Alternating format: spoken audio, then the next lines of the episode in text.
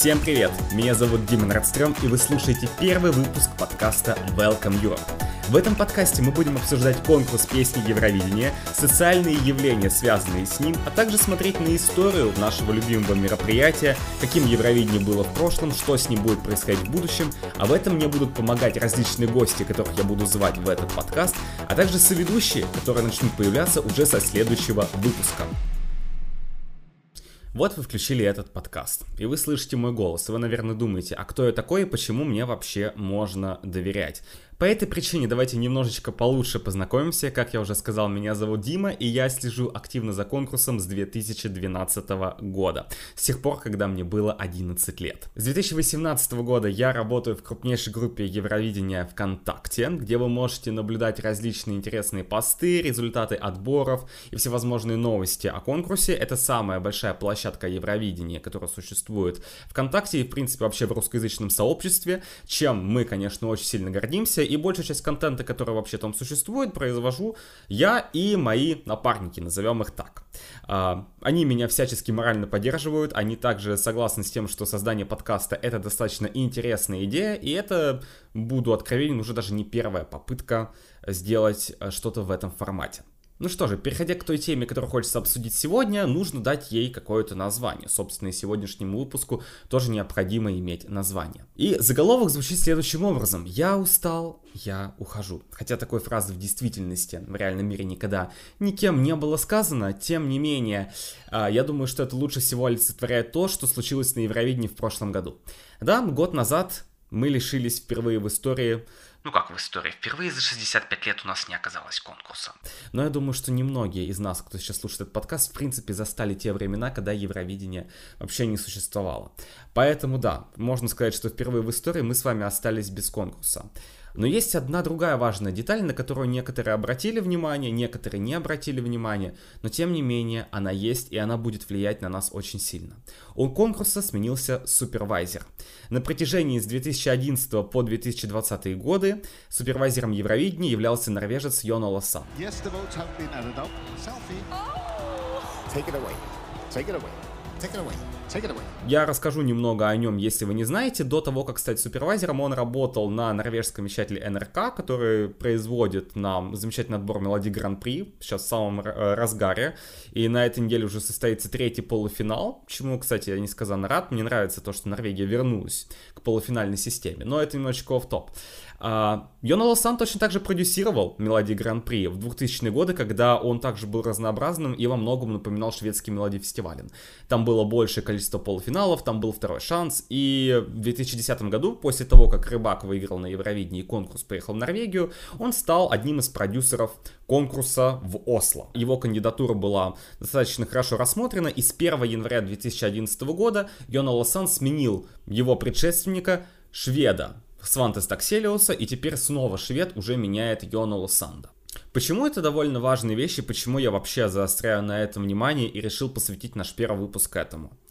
Как я уже говорил, в этом подкасте мне не хочется обсуждать какие-то банальные вещи и рассказывать вам вы знаете, а вот у Ларин была самая лучшая песня в истории. Давайте же с вами пересмотрим ее выступление и попробуем понять, почему. Или скажем, что там у какой-то страны была не очень хорошая песня. Нет, Йонола Санта это был человек, это была важная фигура. Почему? Был он и сейчас есть, он вполне себе здравствует. И он, насколько мне известно, вернулся в Норвегию. А кто не знает, супервайзеры живут там же, где и располагается штаб-квартира Европейского вещательного союза. Это находится в Швейцарии. Значит, на протяжении 10 лет Йонал Санд работал в Швейцарии. Это, кстати, одна из причин, почему на встрече глав делегации в 2020 году, которую все-таки успели провести. Если вы помните, 9 марта в понедельник, 9 и 10 марта. Прошлом году встреча глав делегации в Роттердаме состоялась. Некоторые страны туда не прилетели, но вот буквально через 8 дней после того, как это случилось, конкурс был отменен. Поэтому это стало очень для многих неприятным сюрпризом. Если главы встретились, почему бы уже конкурсу не состояться? Э, у многих людей, в том числе у меня, на это возлагались определенные надежды. И вот Йона Лосант остался в Швейцарии, поскольку контактировал с сотрудником EBU, Европейского вещательного союза, который заразился коронавирусом. Соответственно, Йона Лосант на протяжении всех этих лет путешествовал по различным странам в составе делегации Европейского вещательного союза и смотрел, каким будет конкурс. Именно этот человек во многом определял развитие Евровидения. И именно то, каким Евровидение стало, это заслуга Йона Лосанда. Его деятельность может оцениваться позитивно, может оцениваться негативно, и именно эта задача стоит у меня сейчас – Попробовать вспомнить, что же произошло с нами за это десятилетие, каким Евровидение принял Йона Лосант и каким он его оставил. Что досталось Мартину Астрадалю и как ему работать с этим капиталом. Прежде чем мы начнем анализировать деятельность Йона Лосанда, а мне кажется, что это было бы логично сделать, начав с первого года его правления, будем называть это так. Может быть, царствование, не знаю. Но все-таки почему Йона Лосанда нельзя называть сырым Евровидения, я предлагаю и обсудить. Впереди нас ждет разъяснение – кто такой супервайзер и что он на конкурсе делает.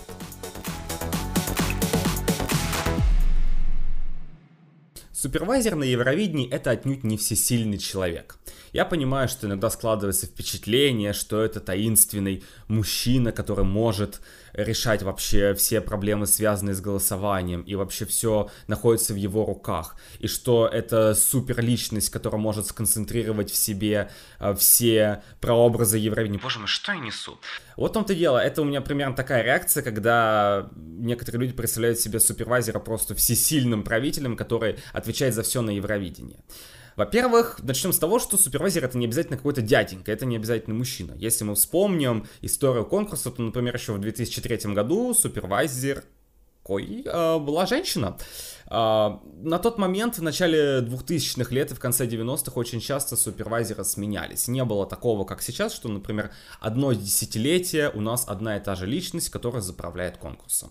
Нет, с 2004 по 2010 годы действительно Свантес Такселиус э, был главой конкурса и следил за всем, что на нем происходит. И после этого уже сформировалась какая-то определенная традиция, что действительно супервайзер это надолго, ну, как минимум лет на 6-7. Изначально ходила достаточно разная информация, что Энол Санд должен уйти в 17 году или в 18 но эта информация не соответствовала действительности вообще нигде, ни на сайтах Европейского вещательного союза. Если кто не знает, существует отдельный сайт, вот есть Eurovision.tv и есть ebu.ch, да, это швейцарский домен на котором тоже находится всякая информация вообще о всех конкурсах и трансляциях, которые проводятся.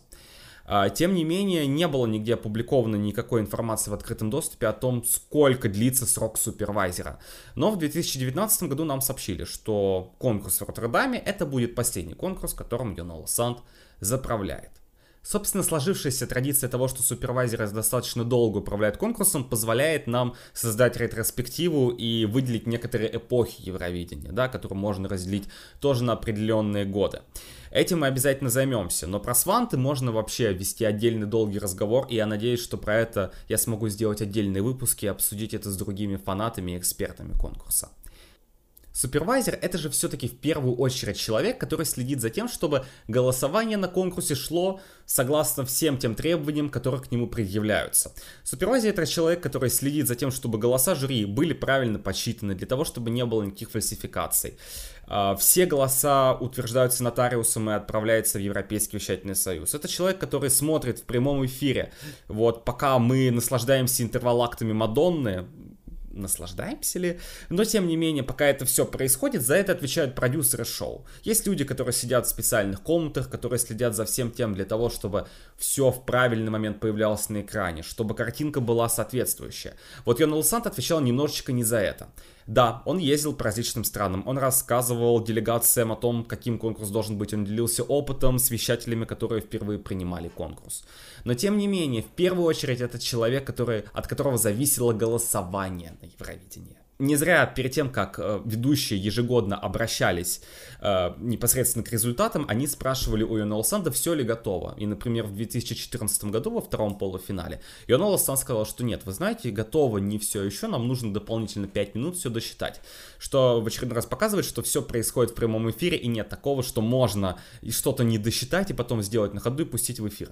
Нет, супервайзер это персона, на которой, собственно, персональная ответственность за все, что происходит.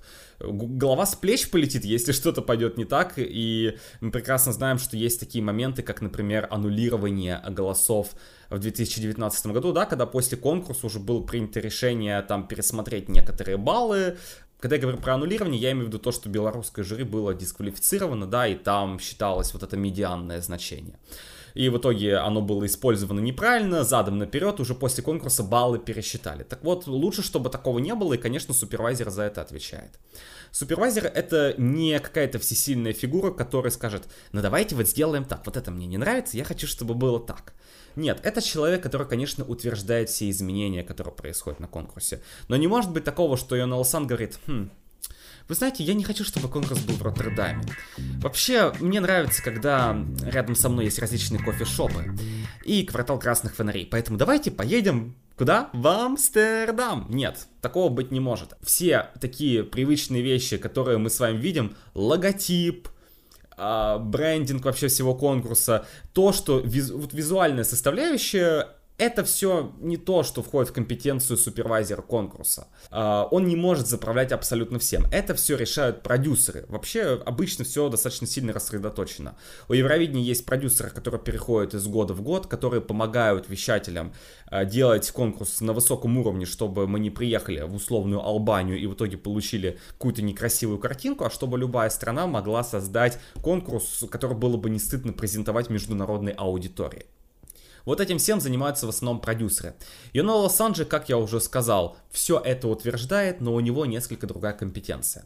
Я хочу привести один простой пример, который доказывает, почему супервайзер это ни разу не всесильная фигура на Евровидении, и что наш новый супервайзер Мартин Остердаль не сможет вообще творить все, что ему захочется, там отменять какие-то правила, вводить новые правила э, без согласия референтной группы. Кстати, вот, прежде чем приведу пример, нужно вспомнить, что э, прописной бэк-вокал, который мы впервые услышим в этом году, хотя, опять же, неизвестно, как это будет работать, потому что мы вообще не знаем на данный момент, как, в каком сценарии, по какому сценарию сценарию Евровидения пройдет. Но, тем не менее, если все доедут до Роттердама, то, конечно, прописной бэк-вокал будет присутствовать. Это решение было принято согласие референтной группы. Так вот, наконец-то, мой самый любимый пример. Солнечный день, 22 апреля 2016 года. Ничего не предвещало беды. Что же случилось в этот день? Дисквалификация Румынии. Те, кто следят за Евровидением больше пяти лет, конечно, не, не могут забыть этот потрясающий день, когда уже прошли абсолютно все промо-мероприятия, когда уже все вечеринки закончились, и хоп, а тут выясняется, что Румынию дисквалифицируют с конкурса. Йон Олсан впоследствии говорил следующую вещь. Да, я понимаю, что остается три недели до конкурса, и я бы очень хотел, чтобы Румыния приехала, но это решение зависит не от меня. Конечно, я думаю, Йон Сан бы сделал, приложил бы все усилия для того, чтобы 43 страны присутствовали на Евровидении, для того, чтобы на конкурсе был рекорд. Но это не в его компетенции. Европейский вещательный союз сказал нет. Теперь, когда мы с вами обсудили, в чем примерно заключается роль супервайзера на конкурсе и понимаем, что это вообще такое, можно наконец-то перейти к анализу того, что за это десятилетие Йон Сант натворил, хорошо это или плохо, и что будет дальше. За все эти годы, что я с разными людьми обсуждаю э, годы правления Йонала Санда на Евровидении, я для себя сформировал вот такую вот картинку. Его правление можно разделить на несколько условных частей, но для себя я это делаю на три части. Мне кажется, достаточно логично и удобно, потому что все-таки 9 конкурсов, ну, 10 это Роттердамский, он у нас не получился. Первый этап, который мне очень нравится, потому что я в тот момент стал еврофаном, это 2011-2012 годы, то есть первые два года Йона Санд на Евровидении. Дальше шел такой замечательный этап с 2013 по 2015 годы, это то, что обязательно нужно обсудить вообще в отдельном выпуске, особенно то, что касается конкурса в Мальме. Затем был такой, я бы сказал, мостик в виде Стокгольма и все оставшееся. Вот это вот этапы, которые я для себя определил как наиболее важные и в которых находится большое количество сходств между собой за то время, что Энола Сант управлял конкурсом. Естественно, я думаю, логично будет начать с первых двух лет. Вот давайте просто поставим себя на место супервайзера. Вы только что приехали в Женеву, где находится штаб-квартира Европейского вещательного союза. Вы наверняка встречались со Свантос Такселиусом, который вам говорит, слушай, вот эти вот поющие индейки на конкурсе меня очень сильно достали. И вообще, вот мы только что вели жюри голосования, но надо что-то все равно делать, потому что кошмар, кошмар, кошмар. И репутация Евровидения находится где-то на уровне шоу для геев и домохозяек. Надо что-то с этим делать и надо это исправлять. Что делает Йонола Сант? Правильно, первый год не делает абсолютно ничего. Потому что нужно проследить на своем опыте, посмотреть и кусить Евровидение в том виде, в котором оно было тебе передано, для того, чтобы осознать, а действительно ли все так драматично и что вообще происходит на конкурсе. Если вы помните, то в 2010 и 2011 годах существовало то правило, которое сейчас отменено. Оно все еще присутствует на шведском мелодифестивале, и оно заключается в том, что голосовать можно прямо вот с начала шоу. Шоу начинается, первая песня выступает, и где-то на второй минуте у вас на пол экрана вот такой title огромный выплывает с номерами для голосования, и просто нижнюю часть вы не видите. Выступление, ну, кому оно нужно? Это просуществовало довольно недолго. Уже после того, как первый год Йон Ола Санд был на Евровидении, он понял, нет, что-то здесь не так, это нужно отменять. Если проследить логику Йон Ола, почему это было сделано? Наверное, когда это правило вводили, подразумевалось следующее. В некоторых странах банально не добирают количество голосов по телевоутингу. Телевоутинг вообще не всегда объективный, потому что просто где-то может проголосовать, условно говоря, 500 человек. Никто не хочет отправлять смс за пол евро, скажем так. И где-нибудь в Молдове вообще не добирают нужное количество голосов, это не объективно, и трэш случается, да, поэтому там вся присутствует жюри. Тут как бы вы можете голосовать с первой песни, песни, это вас, с одной стороны, мотивирует на то, чтобы участвовать в голосовании более активно, потому что вы смотрите, о, песня, она мне нравится, дай-ка за нее проголосую. Но, с другой стороны, это вас провоцирует голосовать за страны, которые вам нравятся больше всего. Ни на что не будем намекать. Ну, там, может быть, Россия даст 12 Беларуси, может быть, Турция даст 12 Азербайджану. Ну, как же по-другому может произойти? Так вот, Йонал это быстро прикрыл. Поэтому первые два года это было простое наблюдение за тем, что вообще происходит. Если вы хотите в этом убедиться, просто посмотрите отрывки Евровидения в Дюссельдорфе 2011 год и сразу после этого включите Евровидение в Баку. Как я уже говорил, за некоторые детали отвечают исключительно продюсеры конкурса э, и вещатели. Все смотрят, как это будет выглядеть лучше. Но все равно это утверждает супервайзер, и мы просто видим, что Баку это практически не знаю, либо копия, либо в каких-то моментах улучшенная версия конкурса в Дюссельдорфе, потому что скопировано просто все. Вот в Дюссельдорфе, условно говоря, сцена круглая, а в Бакон такая в форме ромба. Но пол там абсолютно одинаково обшарканный, и вот эти вот полосочки внизу находятся. Ни там, ни там на полу нет никаких проекций. Да, если мы посмотрим на дизайн, то просто это картинка один в один. Где-то он фиолетовый, где-то он оранжевый. В этом, в принципе, и все отличия заключаются. Ну и да, в Баку нельзя было голосовать с первой песни. Даже Green Room был скопирован. Конечно, первые два года Йоналсон просто смотрел для себя и понимал, вот у меня есть конкурс, я хочу понять, какие у него проблемы, что с ним может быть не так. И после двух лет управления конкурсом у него просто выпадает, я не знаю, карт-бланш. Почему? Потому что выигрывает Швеция. А как нам известно из истории конкурса, Швеция постоянно любит что-нибудь изменять, вводить какие-нибудь новые правила, и это обязательно так работает. Поэтому все совпало совершенно прекрасно. Норвежец Йон Ола едет в Швецию в 2013 году для того, чтобы усовершенствовать Евровидение. Евровидение 2013 я считаю переломным для себя. Мало того, что в этот год я начал смотреть национальные отборы, поэтому для меня этот год является таким milestone, я назову это очень важно. Но тем не менее, это был год, когда многие правила, которые с нами сохранились до сих пор, были введены. Если мы сейчас посмотрим на Евровидение, то нам кажется, что оно, ну, было таким, наверное, более-менее всегда. Но очень многое касается не только визуальной составляющей, не только то, что мы видим, а внутренних процессов на конкурсе. И внутренне шведы очень любят все менять и подгонять, основываясь на том опыте, который у них уже есть. В одном из ближайших выпусков мы обязательно обсудим Евровидение 2013 более детально, поэтому сейчас я не хочу очень сильно фокусироваться и попробую пройтись по основным точкам. Мы все прекрасно знаем, что ранее на конкурсе порядок выступлений, например, определялся полной жеребьевкой. Это просто был чистый рандом, э, в котором всем казалось, ну, слушайте, это честно, даже если у вас самая лучшая песня, вытягиваете номер два, ну, такая судьба, что с этим можно сделать? Ничего с этим нельзя поделать, надо просто брать, выступать и занимать то место, которое вы получите. Влияют ли порядковые номера на ваше итоговое место, это тоже интересная тема для разговора. Но все-таки мы не будем сейчас заострять на ней внимание. С 2013 года шведы думают... Хм, а ведь мы на своем отборе никогда не полагаемся на случай и распределяем так, как удобно нам. То же самое теперь происходит на Евровидении, но все-таки в более честной манере. Да, все равно происходит деление на полуфиналы полностью рандомом.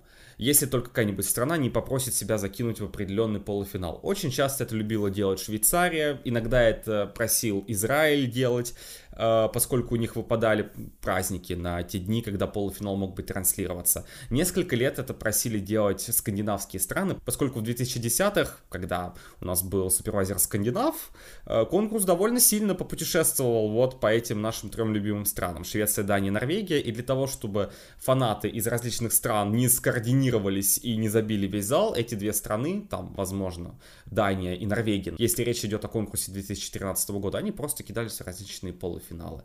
Сейчас участники просто вытаскивают картинку, где написано первая часть финала или вторая часть финала. Так это работает. Если вы проходите финал, у вас сидит пресс-конференция, вам задают вопрос, и вы вытягиваете вот эту бумажку. Кажется, что так было всегда. Нет, так было не всегда. Люди вытягивали номерочки, это было довольно весело. Помимо этого была затронута система голосования.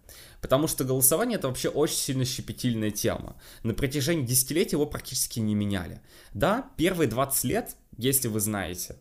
Вообще царил полный хаос. Были годы, когда там по 4 песни получали 0 на Евровидении, 0 баллов. И там у победителя было что-то в районе 30. Это совсем уже давняя история. Но опять же, когда конкурс приехал в Швецию в самый первый раз, в 75 году вот была такая заметка. Надо сделать что? Надо уже наконец-то унифицировать голосование, сделать так, чтобы не было вот этого постоянного замешательства и э, картинки Ксения не понимает, что происходит у зрителей. Я ничего не понимаю вообще. Начиная с 75 года, 12 баллов это наивысшая оценка, 1 балл это самая низкая оценка, ну и еще какое-то определенное количество стран получают бараночки. Germany, you received from the public votes I'm sorry. Zero points. С 2013 года, в принципе, в первый раз серьезно меняется сама концепция того, как зрители и жюри отдают баллы. Это находится за кадром, мы это не видим.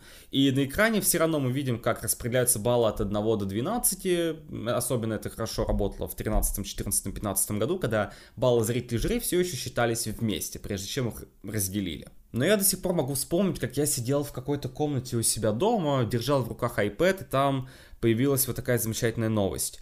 Пишет портал ESCAS. Еще в декабре прошлого года Европейский вещательный союз объявил о внесениях изменений в правила конкурса, касающиеся системы голосования, используемой на Евровидении.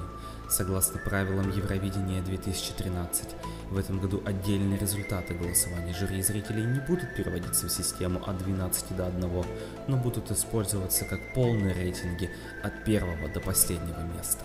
Теперь перевожу на нормальный язык. Это то, что мы видим с вами до сих пор, когда жюри просто не отдают балла 1-8, 10, 12, а действительно составляют, можно сказать, свой топ. И потом случаются такие замечательные конфузы, когда какое-нибудь датское жюри все перепутало, э, и не в ту бухгалтерию ушла зарплата, а у нас другой победитель на конкурсе, потому что все перевернулось, да, песня, которая заняла первое место там Э, по, их рейтингу получает наименьшее количество баллов, хотя должна была получить наибольшее. Вот, вот этот вот рейтинг у нас до сих пор присутствует. Он также распространяется и на зрителей, но там все довольно логично. Тот, кто набирает больше всего голосов, ну, первое место. Соответственно, это 26 баллов или, опять же, просто первое место, назовем вот так. И это все довольно просто разъединяется, и мы получаем зрительские баллы в каждой из стран. Если вы когда-нибудь заходили на Википедию статью Евровидение 2013 и смотрели вот раздельное голосование, то вы наверняка замечали вот эти замечательные рейтинги, когда у нас нет баллов отдельно по зрителям и отдельно по жюри. Почему же их там нет? Какая-то теория заговора? Нет, я думаю, что все довольно просто. Это был первый год, когда использовали э, данную систему с рейтингами и просто не додумались до того, что, оказывается, можно опубликовать вообще полностью баллы.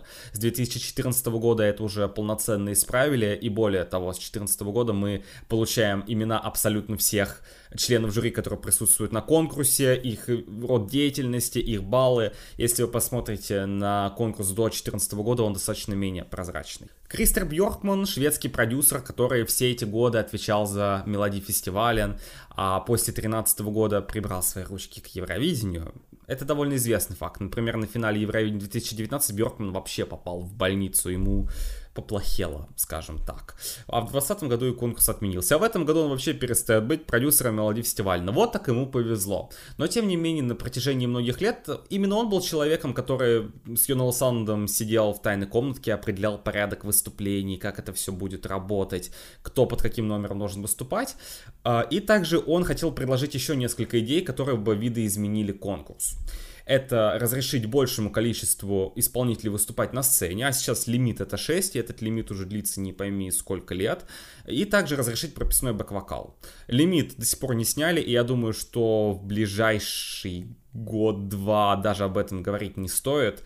Эта тема особо-то и не поднималась вообще э, последние годы ни в каких кругах, которые бы обсуждали то, что можно больше людей на сцене. Но я думаю, что с последствиями пандемии пока говорить о том, чтобы больше людей ездило э, на Евровидение, нам бы хотелось бы, чтобы вообще какие-то бы туда ездили, правда?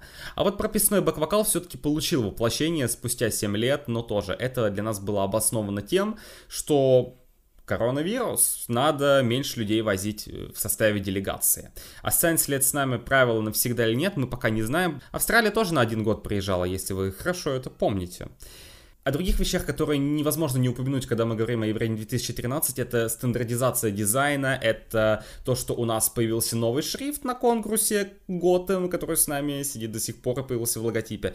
Но это все более мелкие детали, которые хочется обсудить в отдельном выпуске. Евровидение 2014 и 2015, в принципе, были очень схожи. А, даже вплоть доходя до того, что, если вы помните, Эмили де Форест объявили в 2013 году победительницей, когда проголосовало всего 35 стран. Ladies and gentlemen, you have voted and we already have a winner of the Eurovision Song Contest 2013. And as you can see, I have dressed accordingly.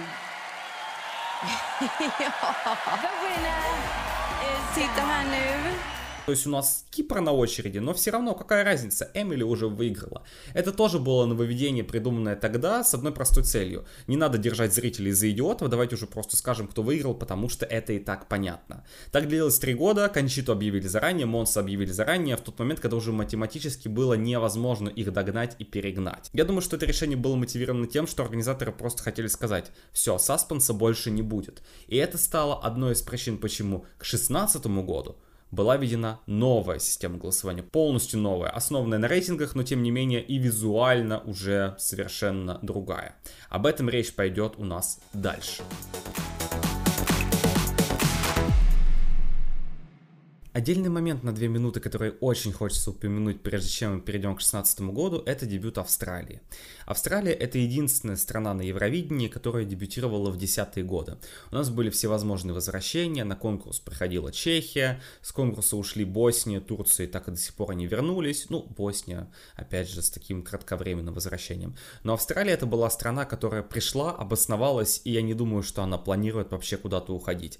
На данный момент у страны есть контракт на то, что она участвует без дополнительных соглашений вплоть до 23 года, но я не думаю, что будут какие-то препятствия у организаторов Евровидения к тому, чтобы выгнуть Австралию, учитывая, что конкурс довольно популярен в этой стране именно взять на себя решение в юбилейный год пригласить Австралию сначала на один раз, но я думаю, держа в голове мысль, что, конечно же, это не просто на один раз, это был один из самых главных моментов, а, который Йонал Сан совершил. Я до сих пор помню, когда это произошло в феврале 2015 года, решение было очень неоднозначное. Одни люди говорили, что Евровидение — это европейский конкурс песни, Израиль, Россия, Азербайджан передают привет. Особенно передает привет Казахстан, который так и не дебютировал пока. Другие люди волновались о качестве песен, которые будет поставлять Австралия. Третьи, наоборот, очень восторженно отзывались о том, что у нас наконец-то кто-то новенький. Да, давно никого не было, а это вообще целый континент, который находится не пойми где, очень далеко, и вот он здесь. Как мы видим, Австралия очень прочно на Евровидении засела. Единственный ее пропуск какого-то евровизионного ивента, ну, Австралия участвует только в двух вещах, да, в детском Евровидении, во взрослом. Единственный раз, когда она что-то пропустила с момента своего дебюта в 2015 году, это детское Евровидение 2020 20. Но его очень многие страны пропустили. Я думаю, не нужно объяснять почему. Вот такая вставка про Австралию. Мне кажется, за все эти годы люди уже могли самостоятельно для себя решить, рады они присутствию Австралии или нет. Но независимо от этого, мы ни на что не повлияем. Австралия с нами уже, скорее всего, навсегда. Она никуда не денется. Нравится кому-то это или нет. Но это заслуга Йонолы, то, что он взял и принял Австралию на конкурс. Но, конечно, это тоже было согласовано с некоторыми членами референтной группы Евровидения.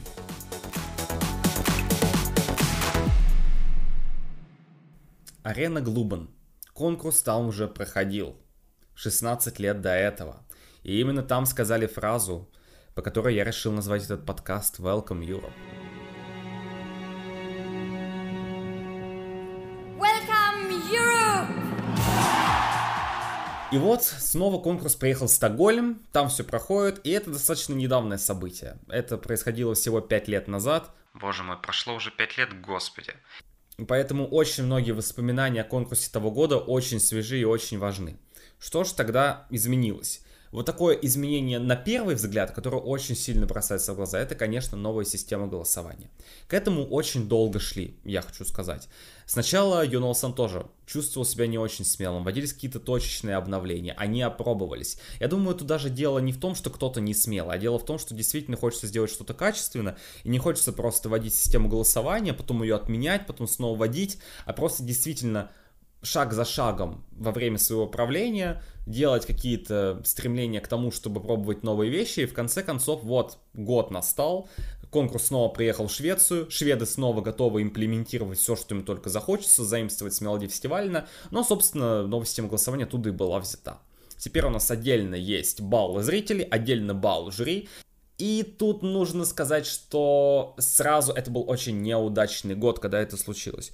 Почему неудачный? Потому что если мы возьмем результаты практически любого другого года, то там все получалось нормально. Организаторы нам говорили, слушайте, ничего не меняется. Система вот вообще никоим образом не меняется. Просто мы будем чуть-чуть по-другому считать. Ну да, там, если вы посмотрите результаты предыдущих лет, там какая-то страна на одну строчку поднимется, другая на две строчки упадет. Но в общем и целом ничего от этого не поменяется меняется. И это была правда, потому что мы складываем результаты и видим, что да, каждый год побеждают те страны, которые побеждали по старой системе голосования. Швеция бы все равно выиграла с Монсом, несмотря на то, что победу он держал только по жюри. Кончита, Эмили Дефорес, Ларин, Элли, даже Элли Ники, господи, прости, э, Лена Майерландова, Рыбак, все бы одержали победу, так как они победу одержали. Но тут наступает 2016 год, и случается тот самый прекрасный момент, который мы все помним, когда а, к Йону Лисанду обращаются два раза, да, не один раз, а два раза, и перед зрительским голосованием, перед голосованием жюри, и перед голосованием зрителей, ну, Йонола просто дрожит, по нему просто видно, что с голосом что-то не то. А, Actually, uh, according to plan, we have uh, um, um... Я думаю, что он просто был удивлен тем результатом, который получился, потому что Украина не выиграла в полуфинале. Да, она выиграла зрительское голосование, но с небольшим отрывом. Но все сложилось так, как сложилось.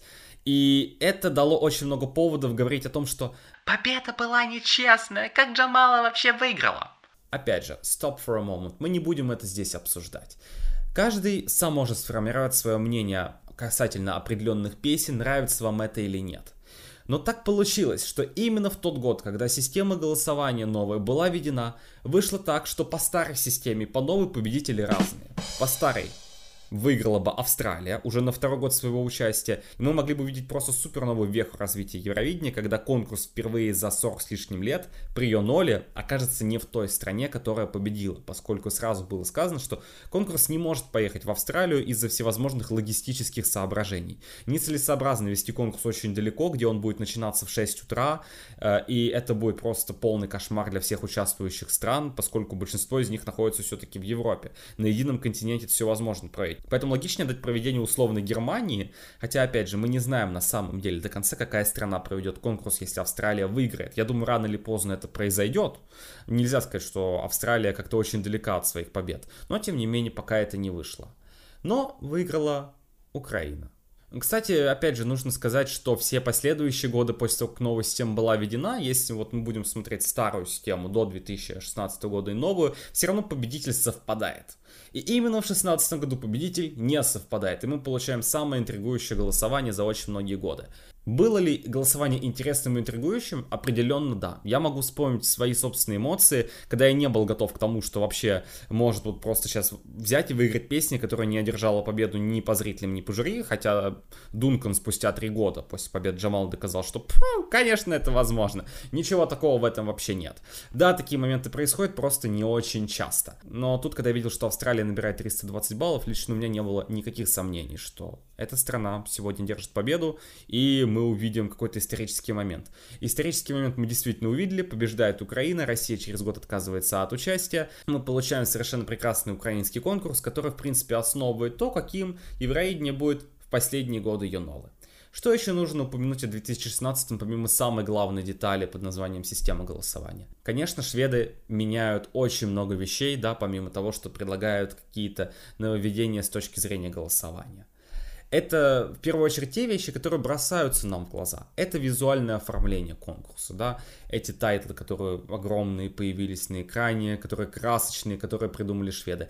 Это всевозможные открытки, э, очень многие другие вещи, о которых очень хочется поговорить. Но Йон Ола Санд не связан со всем этим напрямую. Да, он утверждает все эти вещи, и он, конечно, за это ответственен. Но в первую очередь это то, что делают продюсеры шоу. И разговор о том, что происходит каждый год и как вообще происходит выбор дизайна, как это все утверждается, почему из одного года на другой иногда дизайн переходит, почему организаторы принимают те или иные решения и проводят те или иные интервалакты. Да, 16 год запомнился нам всем Love, Love, Peace, Peace. Но как бы не Йонел Сант написал эту песню и текст, и, наверное, даже была не его идея предложить вообще, чтобы это существовало в интервалаксе. Этим все занимаются продюсеры, поэтому к сегодняшнему выпуску это, к сожалению, отношения не имеет. Поэтому можно переходить к финальной стадии правления Йонела Санда, его закат, ну как закат, такой, он, наверное, сам понимал, что это последние его годы. Его ничего уже не держит на Евровидении, это просто классный опыт. Его ничего не держит на этом посту, в отличие от некоторых других людей. Ну давайте же двинемся в закат Йонала Санда. Евровидение 2017-2019 это когда шведская команда ездит на каждый конкурс, определяет порядок выступлений, снимает абсолютно все выступления, но почему-то получается у всех очень по-разному. Каждый конкурс был одновременно и разный, и одинаковый. И это отличительная особенность последних трех лет, когда Йоно Лосан был супервайзером конкурса. Он продолжал делать всю ту же работу, которую он делал и до этого. Здесь нет никаких сомнений. Но он уже накопил определенный капитал, и он сформировал определенное мнение о конкурсе. Это те годы, когда уже можно задуматься не о том, что нужно менять что-то в системе голосования. Когда можно сделать что-то другое, а действительно порассуждать о том, что, возможно, странам стоит выбирать песни получше, Возможно, кому-то стоит изменить свой подход к Евровидению, и я думаю, что именно вот воссоздание восприятия Евровидения как чего-то позитивного, как классного конкурса, это немаловажно.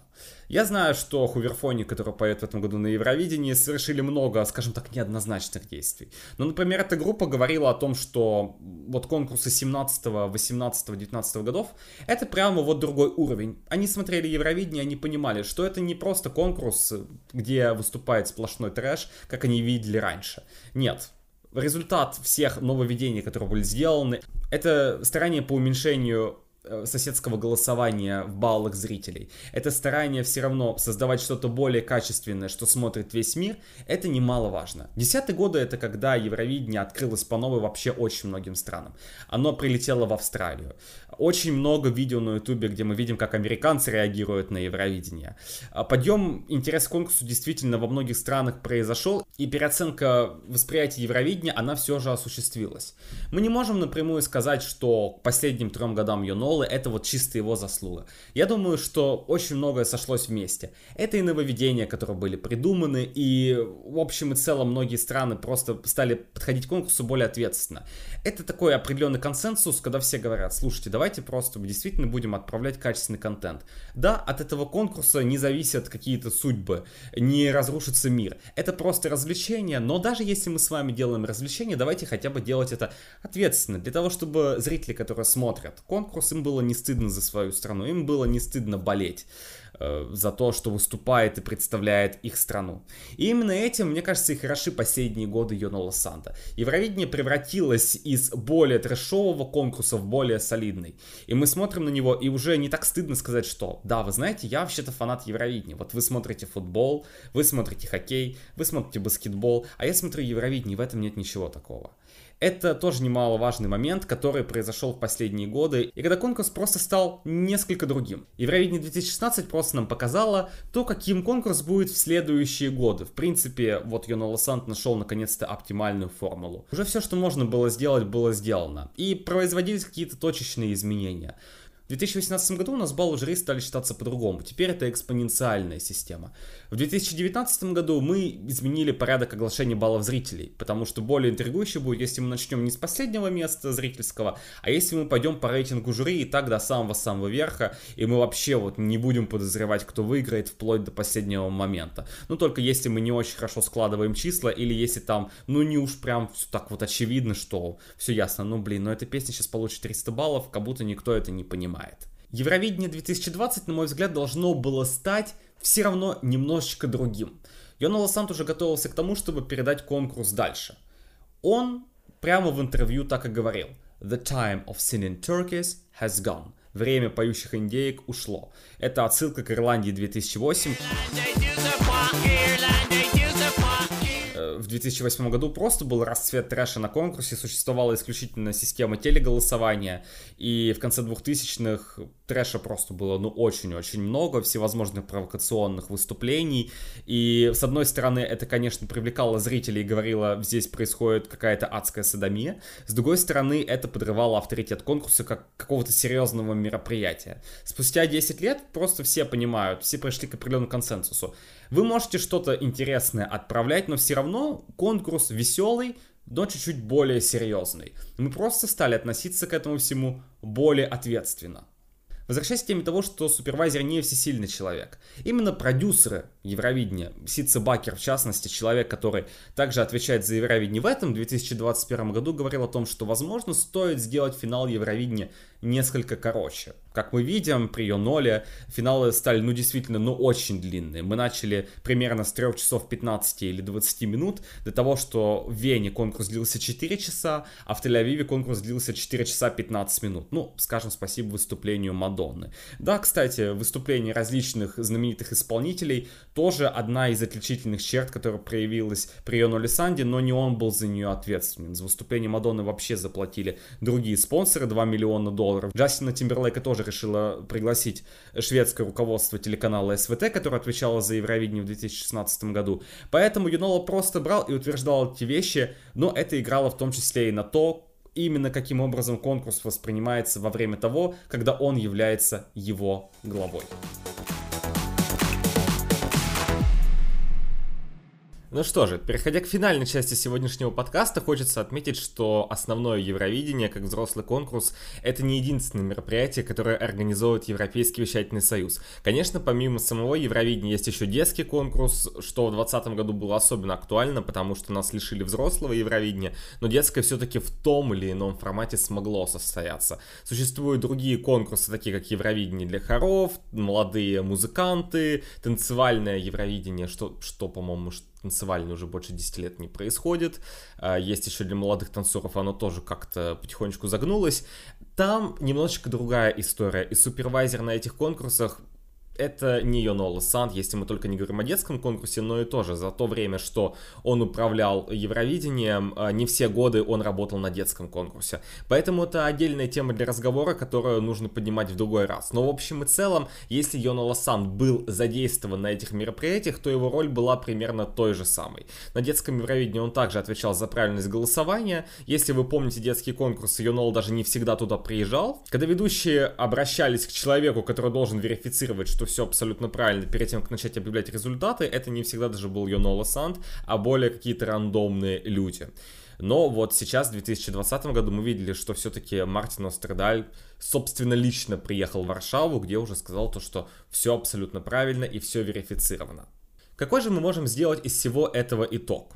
Итог следующий. Действительно, конкурс песни Евровидения за это десятилетие очень сильно изменился и был подвергнут различным метаморфозам, а, которые происходили. Мы должны всегда помнить, что есть супервайзер, который, да, отвечает за то, чтобы утвердить некоторые решения, для того, чтобы объяснить полную концепцию конкурса и вообще показать зрителям, что это такое, что результаты подсчитаны абсолютно честно и не может быть никакого мошенничества. Не может быть такого, что результаты расписаны несколько лет вперед и все считается прямо здесь.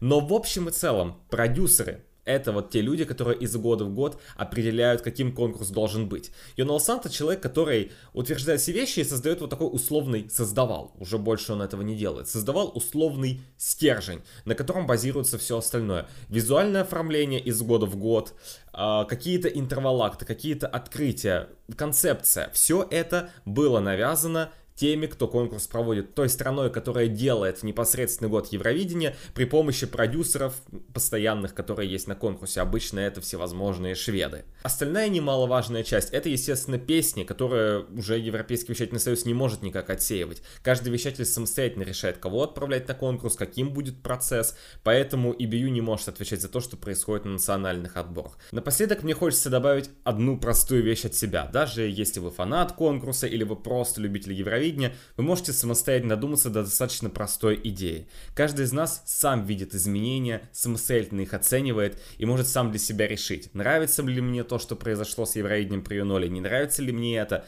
но нужно понимать, что Евровидение это результат и совокупность действий различных людей. И нет такого одного человека, который ответственен за все изменения, что произошли с Евровидением.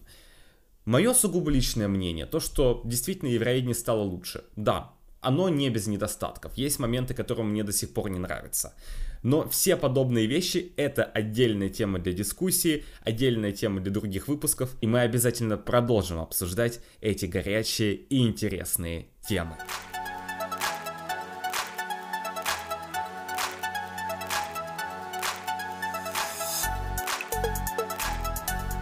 Ну что же, вы слушали первый выпуск подкаста Welcome Europe, в котором мы обсудили итоги управления Йонал Санта Евровидением в период с 11 по 20 годы. Формат, который станет известен в следующем месяце и многие другие вещи, это будут темы для наших новых выпусков, в которых мы будем говорить о социальных явлениях, связанных с Евровидением, обсуждать также различные моменты, которые с нами уже остались в прошлом, и ждать, что же будет с конкурсом в будущем.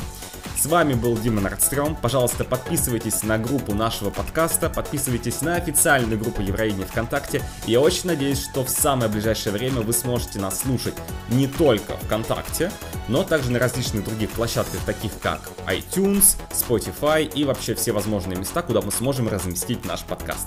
До встречи на следующей неделе и спасибо за прослушивание.